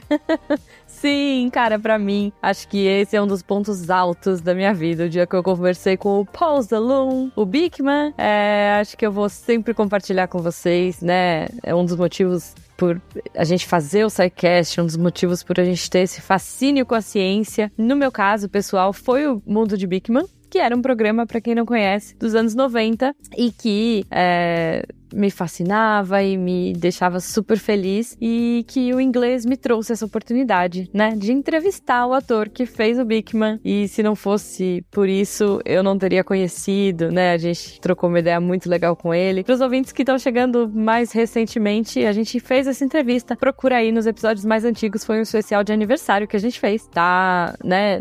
A gente deixou o áudio original para você que conhece, que já sabe inglês, para você que ainda não ainda não sabe bem inglês, nós chamamos o dublador original do Bigman e também fizemos uma versão dublada aí, né? Então fica, ficam as duas versões e o convite para vocês. Mas eu digo ainda não por quê? Porque você pode também, olha só, com o nosso parceiro Cambly, começar a aprimorar, a melhorar, começar com o seu inglês, por que não? Olha só. E, e eu acho que isso que é legal, né? Assim, acho que o inglês é tão importante, é tão fundamental. A gente sempre fala disso, né? Com vocês ouvintes. É, eu acho que é uma coisa muito pessoal. Por que, que o inglês é importante para você? Às vezes é para conseguir um emprego legal, às vezes é para conseguir é, fazer uma viagem inesquecível, é absorver toda a cultura daquele país, é, conseguir ir num museu e entender tudo que está sendo dito pelo guia. Às vezes é conversar, sentar, tomar um café e, sei lá, trocar ideia com um local, né? Enfim, o céu é o limite. Às vezes é uma entrevista de emprego no próprio país que você tá e que, né, se você tá no Brasil, se você tá em algum outro lugar, mas às vezes é uma entrevista de emprego, não importa. O importante é o inglês é importante. Isso é fato. Então, o Cambly está aqui para ajudar você, ouvinte, olha só. Cara, não só a melhorar aprimorar, mas a alcançar o seu objetivo com o inglês. Então, assim, seja de uma forma individual, né, em aulas individuais, fazendo as aulas ali, naquele esquema que eu sempre digo, né, no seu ritmo, no seu jeito, né, no horário que você pode, quantas vezes por semana você quiser, é, como couber no seu orçamento, porque isso é fantástico também. De repente você fala, não, quero fazer um intensivão, eu quero ter aula todo dia, e é isso, ou não, putz, tô, tô mais tranquilo, quero fazer só de final de semana. Cara, não importa, vai se adequar. O Cambly vai se adequar ao que você precisa, ao que você quer, do jeito que você gosta, o estilo do professor que você quer, o sotaque do professor que você quer, o país que você quer, sabe? Então eu acho fantástico e eu acho isso muito legal, como eu falei, individualmente ou em grupo, porque agora o Cambly tem aulas em grupo também, o que traz novas possibilidades aí. Você consegue trabalhar um pouco de listening em grupo, uh, simulando reuniões, simulando situações em que você precisa ouvir mais pessoas, interagir com pessoas de sotaques diferentes, de momentos diferentes. Então, nossa, assim, eu acho que o Cambly em grupo só agrega, acho que as aulas individuais só agregam, eu acho que o Cambly, em geral, só agrega. Gente, parece que eu tô puxando o saco. Às vezes eu tô, porque eu gosto muito, eu sou fã mesmo, assim. Eu tenho um carinho muito especial, eu acho que eu melhorei muito no meu inglês, na forma de ver e na forma de aprender inglês com esses tutores, porque eles são queridos, assim, cada semana eu conheço um tutor diferente e gosto mais, e aí eu conheço outro e eu gosto mais, ai, é até difícil, assim. Lembrando, né, o tutor dessa semana foi muito fofo, eu vou deixar o link aqui para vocês e recomendo que vocês façam aula com ele porque ele é muito friendly, é muito amigável, é muito receptivo e se você também tá começando agora, ele é um cara muito aberto, muito querido e muito empático. Então, fica aí. Mas falei tudo isso, falei bastante hoje, tô muito empolgada com o Cambly. Gente, fora tudo isso, temos promoção essa semana, porque é isso que importa também, né, gente? Tudo é lindo, é maravilhoso, legal, Jujuba, mas. E aí? E o Dindim? E o Catim? Pô, não seja por isso, ouvinte. O patrão Cambly ficou maluco e tá dando para você, ouvinte, 24 horas de promoção relâmpago no Cable. Então entra lá no site do Cable, cambly.com e usa o nosso código CONQUISTE É isso aí, CONQUISTE SciCast ou clica no link que vai estar tá aí no post e aproveita essa promo de R$ 68 por mês para uma hora de aula por semana. Gente, vocês têm noção? R$ 68 por mês para uma hora de aula por semana é muita coisa. Mas, se você ouvinte está ouvindo isso na sexta-feira, no dia de lançamento, corre, porque são 24 horas só de promoção. Então, aproveita, vai lá, clica, o link está no post. Conquiste SciCast, usa o nosso código, entra no site do Cambly e não deixa de aproveitar. Porque, sério, eu quero muito saber de você, ouvinte, o que o Cambly ajudou você a conquistar e compartilha comigo. Eu quero muito é, comemorar e compartilhar essas conquistas e essas alegrias com vocês. Então, um beijo, uma ótima semana e até o próximo programa.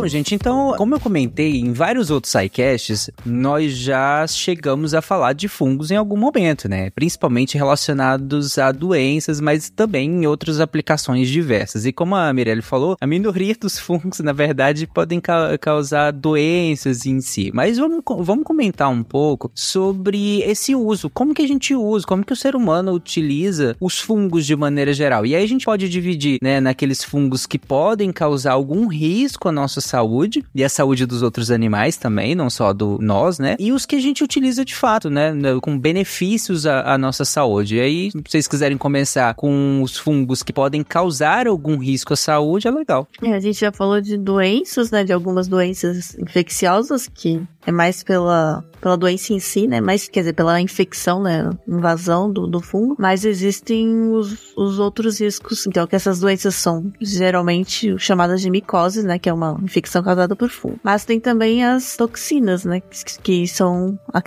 Que é o ditado, né? Que todos os cogumelos são comestíveis, mas alguns apenas uma vez. Ou eu prefiro a versão, alguns que te alimentam pro resto da vida. Boa.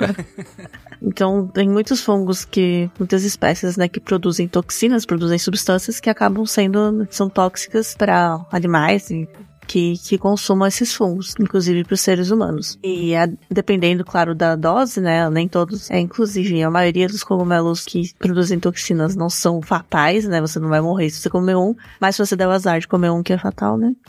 Aí é. Mas eles causam, é, tem várias toxinas diferentes, né? Que são enfim, proteínas que podem causar vários efeitos de cardíaco, né? Neurológico e tal. Hum. E algumas são também carcinogênicas, ou seja, né? Podem levar aí a um câncer câncer, né? Por exemplo, como a aflatoxina, que é produzida por uma espécie de fungo chamado Aspergillus, que é, por exemplo, que é inclusive um gênero que é utilizado na produção do shoyu, né? Na fermentação do molho de soja. Uhum. E é também aquele fungo que pode contaminar amendoins, então que a gente já é Sim. conhecido, né? Aquela medo de ter um amendoim cancerígeno e que vai causar câncer e outras sementes oleaginosas.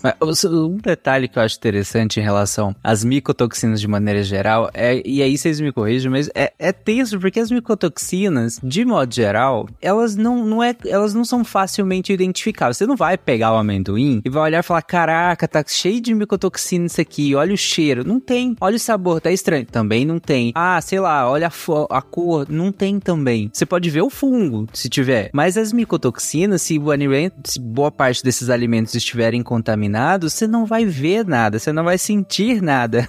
Só, só vai consumir elas. Isso é assustador.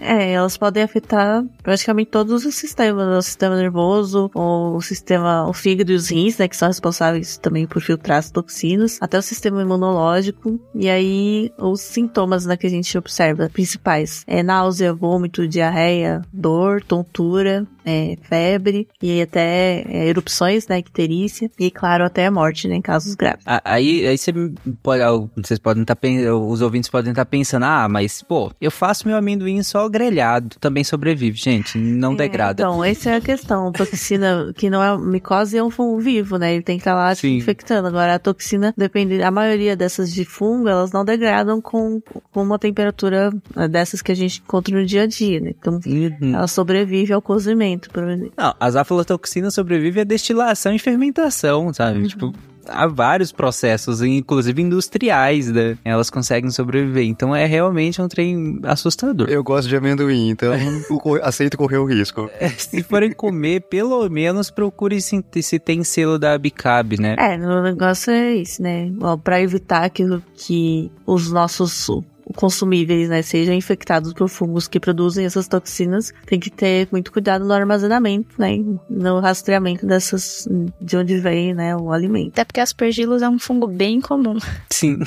É, caraca, lascou então, né? E, o, e falando de cogumelos tão tóxicos, né, o, o mais famoso é o amanita, né, que também é, o, é a espécie mais venenosa, né, o gênero mais venenoso. E que é aquele, o clássico é aquele vermelhinho com pintinhas brancas, né? É, o cogumelo do Mário. Do Mário. então, eu acho muito engraçado, porque eu já vi várias matérias, assim, de de blog e tal, sei lá, de até de de revista, de jornal, falando sobre cogumelos, sobre cultivo de cogumelos e tal, e é ilustrado com a foto de uma manita. E eu, gente, não. É, não, né? Vocês pegaram então, pior. É que o vermelhinho com, com bolinhas brancas é o Amanita muscaria, né? Que ele tem um cheirinho que ele atrai. É o mesmo gênero, pelo menos, né, Amanita? Uhum. É, e o, esses gêneros, né, eles produzem as amatoxinas, que é um tipo de proteína que ela interfere na síntese de proteínas, e aí no nosso organismo, né, e aí isso acaba danificando os fígados, os rins e os outros órgãos, e aí vai gerando uma falência, né, dos órgãos. É. Mas é isso não significa que ele não seja consumido, porque essa é uma toxina que ela é degradada. Até achei instruções na internet de como fazer o chá de cogumelo. Gente, o, o tal do humano. Existe. Mas existe um motivo do Mario comer para crescer, porque uma das sensações que a pessoa tem quando ela consome o cogumelo é a sensação de que você mudou de tamanho, você muda, perde a noção de proporção. você parece que você diminuiu ou aumentou, os objetos ao seu redor diminuíram ou aumentaram. Uma coisa meio Mario, é, Alice, um País das Maravilhas, assim. Os videogames nunca estiveram errados. Exatamente, o cara só tinha tomado um chá de É a mesma explicação da Alice, né? Exato. Eu tô pensando, eu tô pensando no criador do Mario tomando Sim. chá de cogumelo. Ah, gente, se o Mario tem tartaruga que voa, é, é mais do que crescer. Ele tava alucinando ele, ali. Com certeza. Ó, eu achei umas informações sobre o chapéu da morte aqui. Ele não tem essas pintinhas, ele é aparentemente verde, eu não tenho certeza porque sou daltônico, mas diz o seguinte, ó. Conhecido em português com o nome de cicuta verde, chapéu da morte ou rebenta bois. Meu Deus. E aparentemente você morre muito rápido se você comer isso aqui. Ok, né? Ah, cogumelo mais perigoso do mundo, cara. Cuidado com essas informações. Originária da Europa, mas também encontrado nas Américas, Austrália e Ásia. Então dá pra encontrar por aqui. O Brasil, que é a Austrália do, do cogumelo, tem aqui também. É, gente, a, a mensagem que fica é cuidado, não pegue qualquer cogumelo. A gente tem uma descrição enorme de cogumelos que são comestíveis, e esse, no caso, comestíveis pro resto da vida. Então, fica neles, compra de quem sabe fazer. Já que falaram de, de consumo, né? Então, a gente, a gente pode passar pro, pro uso né, dos cogumelos né, na nossa cultura aí, que o uso mais né, natural é a alimentação, né? De consumo direto. Uhum. E existe muitos é, enfim, muitas comunidades consomem os fungos é, diariamente, né? De cogumelos é, tem uma atividade de buscar né, e recolher, né? Catar cogumelo, né? Na, e aí existem muitas espécies comestíveis, inclusive aqui no Brasil, espécies nativas que são comestíveis e, e mas é claro que você sendo, se você for um leigo, né, você não vai sair, olhar uma foto e falar, opa, agora eu sei qual cogumelo eu posso comer e vai sair achar. É, você tem que ter, ter, ter muito cuidado e o, o, a forma mais garantida é encontrar uma comunidade que já se alimente naquela região dos cogumelos que eles têm conhecimento, né, de saber quais eles podem colher. É, ou no supermercado. É uma boa também. Também, né?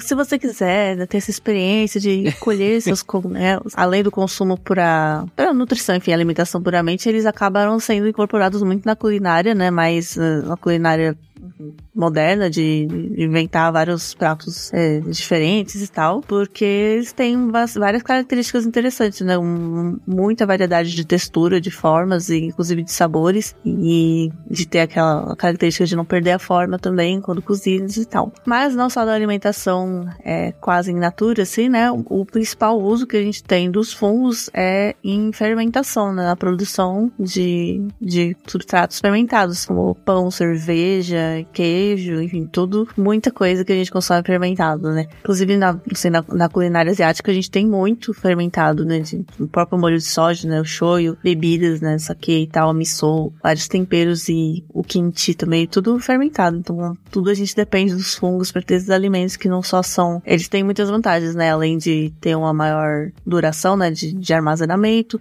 eles têm propriedades, claro, é probióticas, né? Que você acaba, o fungo acaba ajudando na digestão também e a melhorar a nossa microbiota. Eu não deixo de me impressionar. A gente já comentou, inclusive, em outros sidecasts, com, com a gente comer queijo mofado. É impressionante. Sei lá, eu acho fascinante isso. Tipo, a gente pega um. Porque se a gente pega alguma coisa mofada no dia a dia, a gente não come, né? É, eu, pelo menos, eu espero que ninguém come. mas, mas o queijo é essencialmente isso. É um alimento mofado. E mofado pra caramba. Não é do tipo, deu um, um mofinho. É mofado muito. Mas inclusive o seu queijo pode mofar e aí você joga ele fora. Exato. Com o mofo errado. Com é, que é mofado. Inclusive, o meu micélio mofou com outro fungo, por isso que não deu certo a minha produção. Olha aí. É, é, Se você tem um queijo comum, né, na geladeira, e, e ele mofa, gente, não coma, porque É, pro- você tem, corre o risco de ter um- um- uma intoxicação alimentar, né? Porque vai produzir toxinas e tudo mais. Agora, a gente compra alguns queijos que são mofados, mas claro que esse mofo não é qualquer mofo, né? Não é um mofo trivial. Né? É, geralmente, inclusive, são linhagens, né? Que são, são expostas a situações é, para ver se eles vão produzir toxinas ou não, é, de, de maneira geral, né? Porque, até porque as micotoxinas, elas muito são sistemas de defesa, né? do- e, e subprodutos do metabolismo do- dos fungos, né? Então, é, esses, esses mofos, né? Do, do- essas linhagens de mofos, por assim dizer, do- de muitos queijos, eles já foram testados para não produção de toxinas que sejam deletérias à saúde humana, né? É animal e humana, animal não humana e animal humano, no caso. E aí, por isso que eles se tornam seguros. Mas eu, pelo particular, acho fascinante, impressionante que a gente coma algo tão mofado e, e tá tudo bem, sabe? Um queijo, até feio, ele, é, né? ele tá degradado, inclusive, né? Porque muitos queijos justamente têm aqueles sabores diferentes, né? Mais amoniacais e tudo mais, porque justamente eles estão sendo degradados por aquele mofo ali, né? Ah, só eu acho isso legal? Vocês não acham legal? Essa Comer um- que você tá gostando de pagar caro num queijo estragado, é isso mesmo. É, essa parte é ruim, porque geralmente o queijo tá mais mofado e a gente paga 10 vezes mais do que o queijo que não tá, tá tão contaminado assim, né? Mas ok, né? É a vida. Mas de novo, gente, não- não é qualquer queijo, não é qualquer mofo, então cuidado. Comida mofada na geladeira, comida mofada em casa, descarta. E como o Yuri até brincou lá, lá no, no início do episódio, não é só tirar a parte mofada. Como vocês viram ao longo de todo o episódio, muitas das estruturas você não vai conseguir ver. Ela tá ramificada, então você nem consegue enxergar de maneira geral. Então, se, você tira aquela parte mais visível, nada garante que no resto embaixo esteja tudo contaminado. Inclusive com toxina. A toxina, como a gente comentou, muitas vezes ela não tem cheiro, ela não tem odor, ela, ela, ela não tem forma, ela não tem cor, ela não tem nada. Ela só tá lá contaminando seu alimento. E aí você come, tem uma intoxicação alimentar, na melhor das hipóteses. Hum, hum, hum. Gosto de galinha. Viscoso, mas gostoso. Eu tenho uma dúvida sobre isso, Tari. Se você não tá vendo o bolor ali, também corre o risco de estar contaminado ou não? Sim, sim. É, inclusive isso, é por isso que a gente tem, bom, quando possível, né, bom senso de olhar a data de validade ou de saber, né, deixou alguns dias ali sem, sei lá, alguma coisa assim. É bem possível que esteja contaminado, então Uhum. melhor descartar. O cuidar bem de consumir no tempo certo.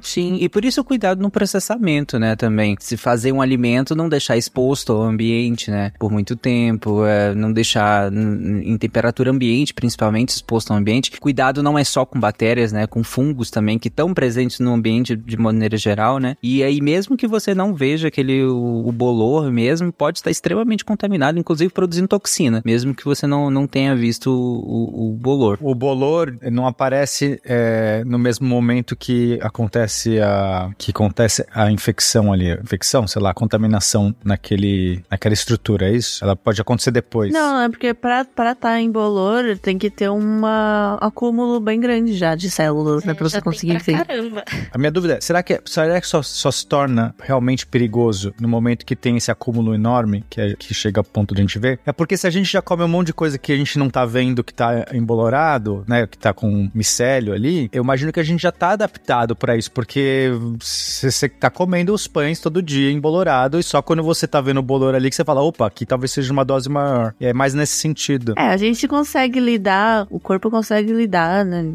Aos- com uma certa dose de, de patógeno, né? mesmo que seja uma quantidade pequena ou de toxina. Se for uma quantidade muito pequena, não vai te fazer mal. É porque é mais nesse sentido. Aí será que se só tirar o bolor ali aparente, vai sobrar o micélio? O problema é saber o que é aquilo que contaminou. Entendeu? Que fungo exatamente é aquele, ou que bactéria, né? Então, o que que essa bactéria, ou esse, esse fungo, né, que a gente vamos focar em fungo, né? O que esse fungo produziu e soltou ali? A gente, eu não tenho como garantir qual é a espécie de fungo que tá ali para eu saber qual toxina que ela produziu e para eu poder julgar se isso é ou não seguro. Então, via das dúvidas, não se corre o risco. Não, entendi, não. Eu quis dizer assim, tem muita coisa que a gente só vai ver quando tá um acúmulo muito grande. Então, quer dizer que a gente já come quando não tá. Não, certamente a gente come. Uhum. A questão é, o, o que que é isso que a gente tá comendo? Então, se for um fungo como esse que você citou agora há pouco aí, é, Chapéu da Morte, né?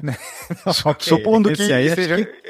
Então, mas supondo que é, é, eu não sei em que ponto que ele começa a produzir essas substâncias. Essas substâncias, ele secreta essas substâncias, porque muitas dessas substâncias, muitas dessas toxinas, elas são como realmente como uma defesa do organismo. E ele vai secretar na área para que outro organismo não, não chegue ali, certo? Uhum. Então, se eu já tive, se esse organismo já secretou essa substância ali, mesmo que eu tire a, a parte visível dele, a substância vai continuar ali. Uhum. Assim como ele quer espantar o, os outros organismos, nós somos o outro organismo também para ele, né? Então a questão é saber qual é esse fungo. Eu não tenho como saber qual é o fungo, por isso que é, é o risco tá aí. Não, era mais uma questão, acho que estatística, no sentido de, claro que pode ter um fungo. Por exemplo, se você falar assim, cara, 99% dos fungos de pão, de sei lá o que, dos alimentos que a gente come, não tem essa carga enorme e, e, e, e o principal ali tá realmente na coisa visível, digamos que tem um acúmulo maior, eu assumo esse, entendeu? Eu digo assim, eu, é, uma, é uma questão para mim. Eu, novamente, você não vai, 1% pode ser que, eu queria ter uma noção, não vai ter um chapéu da morte, eu acho que no meu pão, entendeu? Não, é, é muito, é muito improvável, eu concordo com você que é muito improvável. A maior parte dos fungos vai ser um fungo comum que não vai te fazer um grande prejuízo, te trazer um grande prejuízo, certo? No máximo, uma, uma leve infecção intestinal. Claro que a gente tem, a gente tem uma certa tolerância, né? Como a Nanaka comentou, tem uma, uma questão aí de quantidade também, né?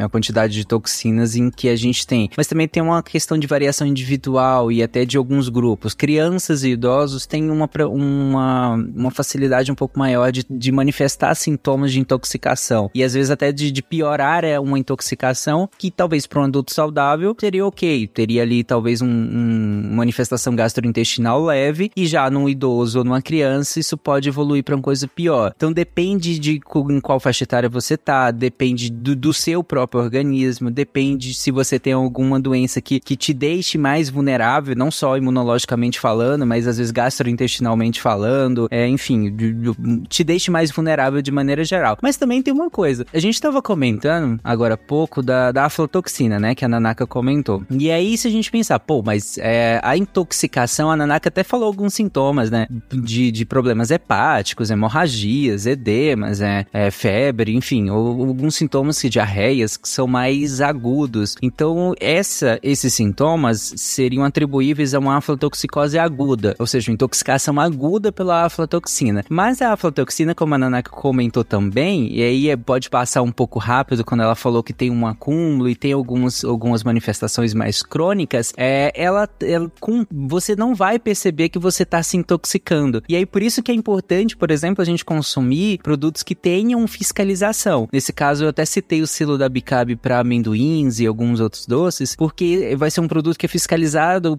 por uma quantidade, não é que zero a quantidade, tem aflatoxina em boa parte dos alimentos que a gente consome, mas a gente sabe que a partir de uma certa quantidade, depois de um certo período de tempo de exposição à aflatoxina, e aí serve também para outras toxinas, é, nós vamos acumulando alguns problemas. No caso da aflatoxina, por exemplo, a gente vai acumulando alguns danos ao DNA. E a gente sabe o que, que dano ao DNA causa, né? Como a gente pode ser que, ter, que você seja sorteado e tenha uma neoplasia, tenha um câncer por conta desses danos cumulativamente ao longo de um, um certo período de tempo, longo provavelmente, é, de exposição a essa quantidade mais aumentada, às vezes, de uma aflatoxina. É, e aí você pensa, pô, mas uma exposição aumentada a uma quantidade pequena pode gerar um câncer? Pode ser que sim, mas pode ser que gerasse já num tempo de vida que já não é compatível com o nosso, né? De 100, 100 anos, por exemplo, sei lá, de 200 anos, provavelmente você teria um câncer se você fosse exposto a uma quantidade minúsculazinha de aflatoxina ao longo de 200 anos. Talvez você teria. Mas aí a gente não vive 200 anos. Mas já uma quantidade mais. É, por enquanto. aí pode ser um problema a gente pensar depois. Mas aí, uma quantidade maior de aflatoxina sendo exposto em 50 anos, será que não vai gerar? Ou uma quantidade ainda maior sendo exposto em 10 anos, será que não, vai, não, não pode desenvolver? E nesse caso, tem muita pesquisa mostrando que pode sim desenvolver, principalmente no caso da aflatoxina em neoplasias hepáticas, né? Câncer de fígado. Então é tudo uma questão de dose, é uma questão de predisposição, é uma questão de ambiente, né? Como todos os cânceres e boa parte da, das doenças não infecciosas, né? Doenças crônicas aí, é tudo muitos fatores diferentes influenciando. Por isso que tem que prevenir, né, gente? Tentar prevenir. E aí, aqui a prevenção depende muito de órgãos reguladores, né? Que vai nos proteger de, desses problemas. Em casa é muito mais da coisa aguda mesmo, né? Como o Pena comentou, em casa é mais do, do cara, tá mofado, não come, porque aí é uma quantidade realmente, ali tem uma quantidade grande. A, a Bruna até comentou que se dá para ver, porque já tem uma quantidade bem grande ali, então evita, né? evita isso. Porque não é só a quantidade de toxina, é a quantidade de fungo mesmo, porque uhum. ele vai ele vai ali dentro do seu organismo, vai ter uma competição, né, com os microrganismos que você já tem ali dentro. E você pode parar no banheiro por causa disso, né? É, e ficar lá por um bom tempo. Os fungos que geralmente contaminam alimentos, eles são fungos que crescem muito rápido, que é, geralmente são os igomicetos, que as meninas até falaram que são fungos que já tendem a crescer rápidos, é, aspergillus, penicillium. Então, são fungos que eu cultivando no laboratório, dois, três dias eles já crescem. Então, geralmente quando eles estão daquele tamanho ali no alimento, no máximo eles estavam ali há uma semana. E são fungos que são muito comuns no ar. É como tipo fungo de ar-condicionado. São fungos que geralmente a gente já respira eles entendeu? Então, meio que, de certa forma, a gente já tem uma certa quantidade de. A gente já tá um pouco adaptado a eles. Mas quando eles estão ali no alimento que você consegue ver, por exemplo, eles estão no ar, mas a gente não vê eles. Eu sei que eles estão no ar porque eu consigo botar numa placa e ver que eles crescem. Mas no alimento, quando, eles, quando a gente consegue ver, é porque realmente já tá numa situação muito crítica. Eles já cresceram bastante, já liberaram toxinas até para degradar uhum. o alimento mesmo e tudo mais. É, é uma mas... questão de dosagem aí, né? Que é, a gente consegue lidar com uma certa dose, mas se comer aquele negócio todo embolorado, não vai ter bom. e até bom. de estágio de desenvolvimento, né, do fungo.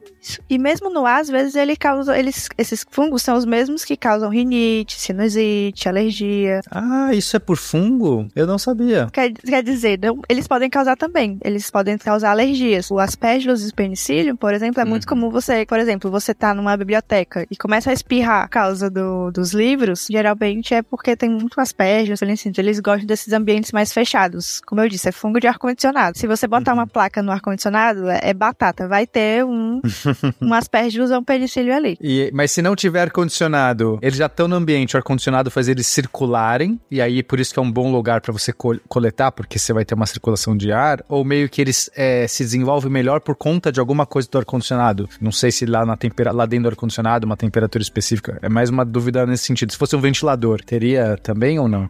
É mais porque geralmente quando você tem ar-condicionado, você tá num ambiente fechado. Você tem pouca ventilação. E geralmente as pessoas não limpam os filtros do ar-condicionado com a frequência que deveriam. Aí eles vão se acumulando. Aí cria uma, uma cultura de fungo ali, porque já tá com um monte de resíduo que vai coletando. Tem uma matéria orgânica ali, que é da, da pele humana que tá recirculando. O ar não ventila porque tá um ambiente fechado. E aí ele se desenvolve. É isso? Isso, é exatamente. Faz sentido. Exatamente. E aí todo mundo fica respirando isso lá dentro. E é isso. Aí depois, como a, a Mirelle comentou, é causa também de alergias, né? Assim como várias coisas, né? A pólen mesmo pode desencadear crises de rinite, por exemplo, né? Então, fungo também. Então, pode ser que seja aí na sua casa um monte de fungo e causando rinites e várias outras questões. Hum, hum, hum. Gosto de galinha. Viscoso, mas gostoso.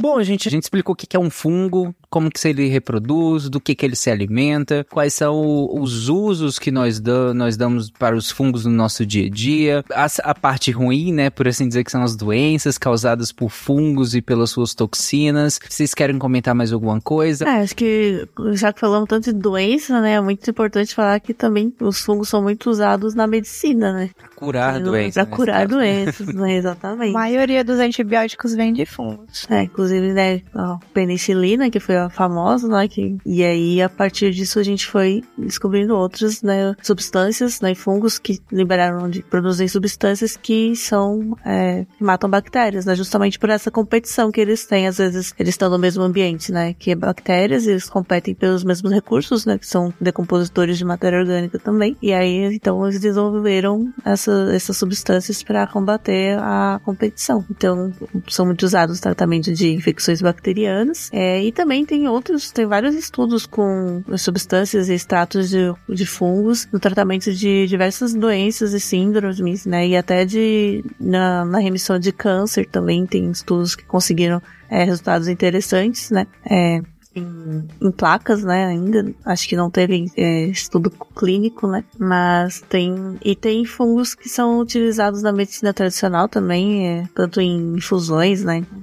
Etc., que tem propriedades até é, psicotrópicas, né, que falam, porque aí hoje em dia já estamos na, na medicina é, de, de, psiquiatria e tal, também já está bem aceita, né, o tratamento de depressão e algumas outras é, condições né, mentais com essas substâncias é, psicotrópicas produzidas por fungos, né? Eu acho legal acrescentar também que a gente fala muito de, quer dizer, eu falo muito de fungos causando doenças, mas alguns fungos eles fazem parte da nossa microbiota e eles são importantes. Por exemplo, a cândida, que é a mesma que causa a candidíase, ela não é uma vilã, ela faz parte da nossa microbiota, é o principal fungo da nossa microbiota. E o que faz com que ela cause a doença é uma desregulação da microbiota local. E aí isso pode ser por estresse, é, alimentação, até as roupas que a gente usa. Então, não é que ela seja. De antibiótico também? Sim, é muito comum você ter candidíase porque você usa antibiótico mais do que deveria, o que a maioria das pessoas fazem. Você mata as bactérias e aí a cândida meio que cresce descontroladamente, porque geralmente você tem uma competição benigna entre as bactérias e as, e as leveduras, para que elas controlem a população uma da outra. E quando você toma muito antibiótico, você acaba matando demais as bactérias e aí a cândida cresce muito e causa infecção. É, a, a, legal, legal. E o papel do, do, no caso desses fungos, no controle da nossa própria microbiota, né? Para que ela não se, não se desregule nem para um lado nem para o outro, nem para o lado das bactérias, nem para o lado dos fungos, nesse caso, né? E o Ananak comentou, inclusive, do, dos tratamentos psiquiátricos. Hoje em dia tem muita pesquisa, né, com, com alucinógenos, né, na psiquiatria para algumas doenças refratárias a medicações mais usualmente utilizadas, né? Algumas doenças que são refratárias a medicações mais usualmente utilizadas e aí se utilizam é, em várias doses diferentes, de maneiras terapêuticas mais de, bem descritas, né, por, por essas pesquisas, é, algumas substâncias alucinógenas, né, e muitas derivadas da, da psilocibina, que é uma, uma substância produzida por o fungo, né. A psilocibina, ela é, né, um, ela é produzida por um, um grupo de fungos.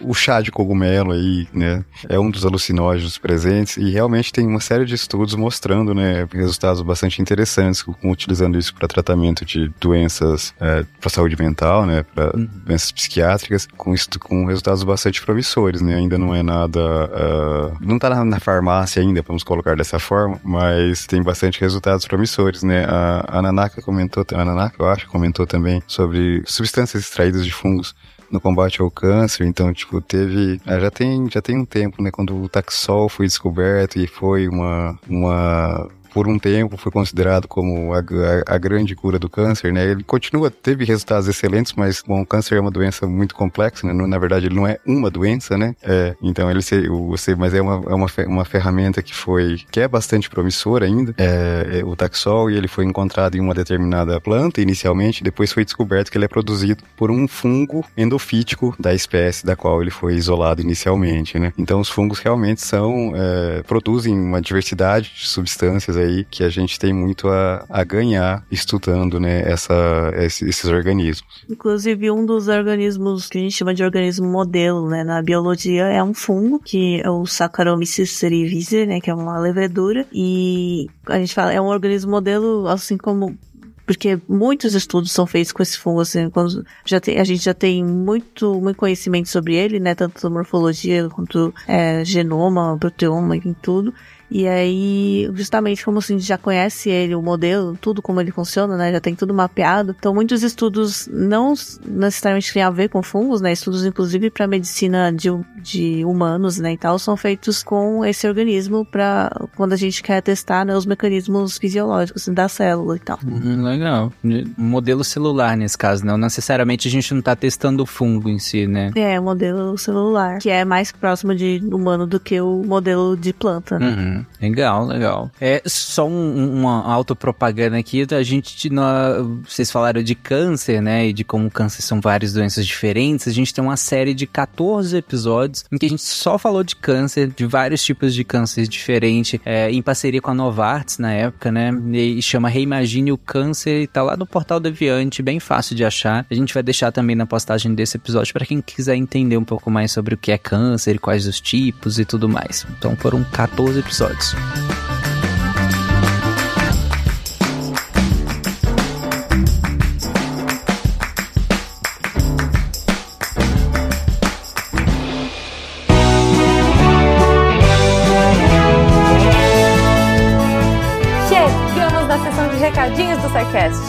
sou a Jujuba, passando aqui só para avisar que se você ouvinte quiser ajudar o projeto a continuar divulgando ciência de forma divertida, você pode através do PicPay, Padrim ou Patreon. Além do SciCast, você ajuda a manter outros projetos da casa e a manter o site também, com a nossa produção diária de textos incríveis. Caso você ainda não tenha visto, a gente editou o patronato para esse ano. Temos novidades bem legais esperando por vocês. Os nossos lindos patronos que apoiam e amam o projeto tanto quanto a gente. Os links vão estar aí no post. Fora isso, se você quiser entrar em contato com a gente para dúvidas, sugestões ou, enfim, recadinhos quaisquer, é só mandar e-mail para contato@sicast.com.br. Por hoje é só e eu encontro vocês na semana que vem. Tchau.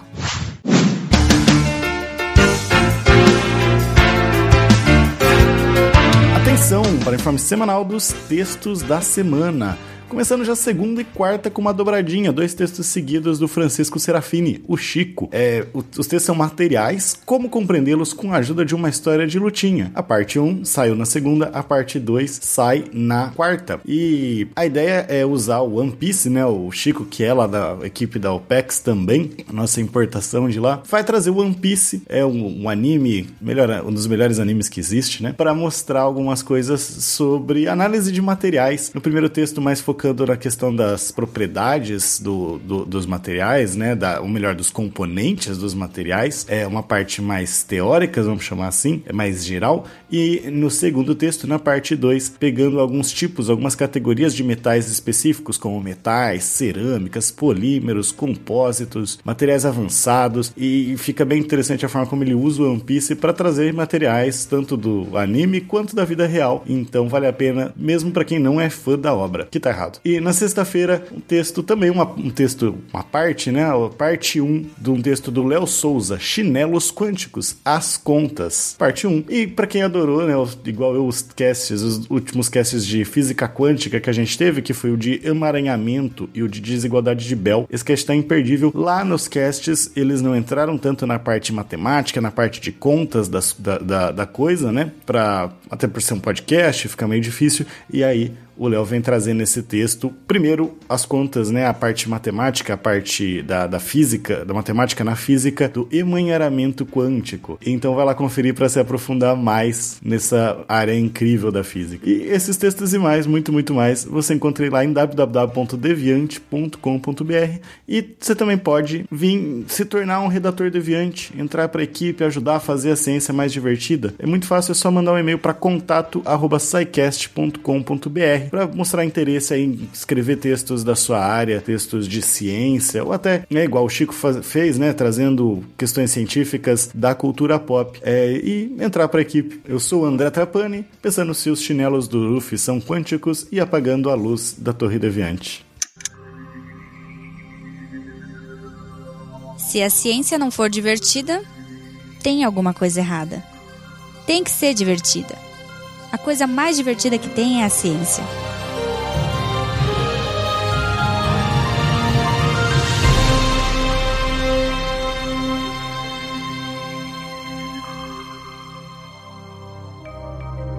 Este programa foi produzido por Mentes Deviantes. deviante.com.br Este programa foi editado por Tapcast. Edições e Produções de Podcast.